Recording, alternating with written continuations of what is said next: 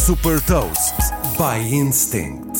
Sou a Sandra Lucas Ribeiro da Instinct e trago-lhe as notícias das empresas que lideram a nova economia. Esta semana, as mais recentes inovações e movimentos estratégicos do YouTube, Spotify e Starbucks. The Big Ones. Partir do próximo ano, o YouTube vai partilhar com os criadores de conteúdo 45% das receitas de publicidade do YouTube Shorts, o formato de vídeos de curta duração.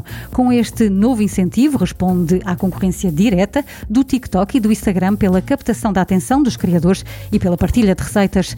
De acordo com o YouTube, este formato está a ganhar cada vez mais popularidade, registando 30 mil milhões de visualizações diárias e 1.500 milhões de utilizadores ativos por mês. O Spotify acaba de expandir a sua oferta nos Estados Unidos com o lançamento de audiobooks. Neste momento, o catálogo tem mais de 300 mil livros em formato de áudio que podem ser adquiridos na plataforma.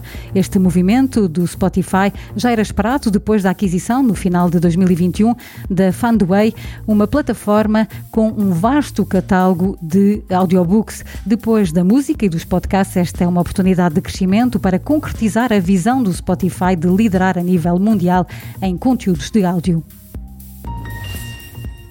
A Starbucks anunciou o seu novo programa de fidelização baseado em blockchain e através de NFTs.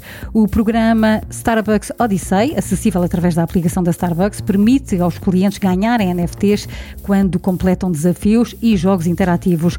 Ao colecionar estes NFTs, os clientes acedem a experiências exclusivas, por exemplo, aulas virtuais para preparar bebidas ou uma viagem a uma plantação de café na Costa Rica.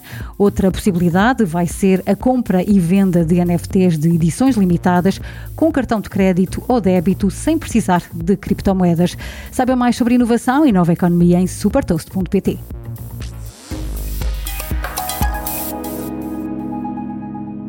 Super Toast é um projeto editorial da Instinct que distribui o futuro hoje para preparar as empresas para o amanhã.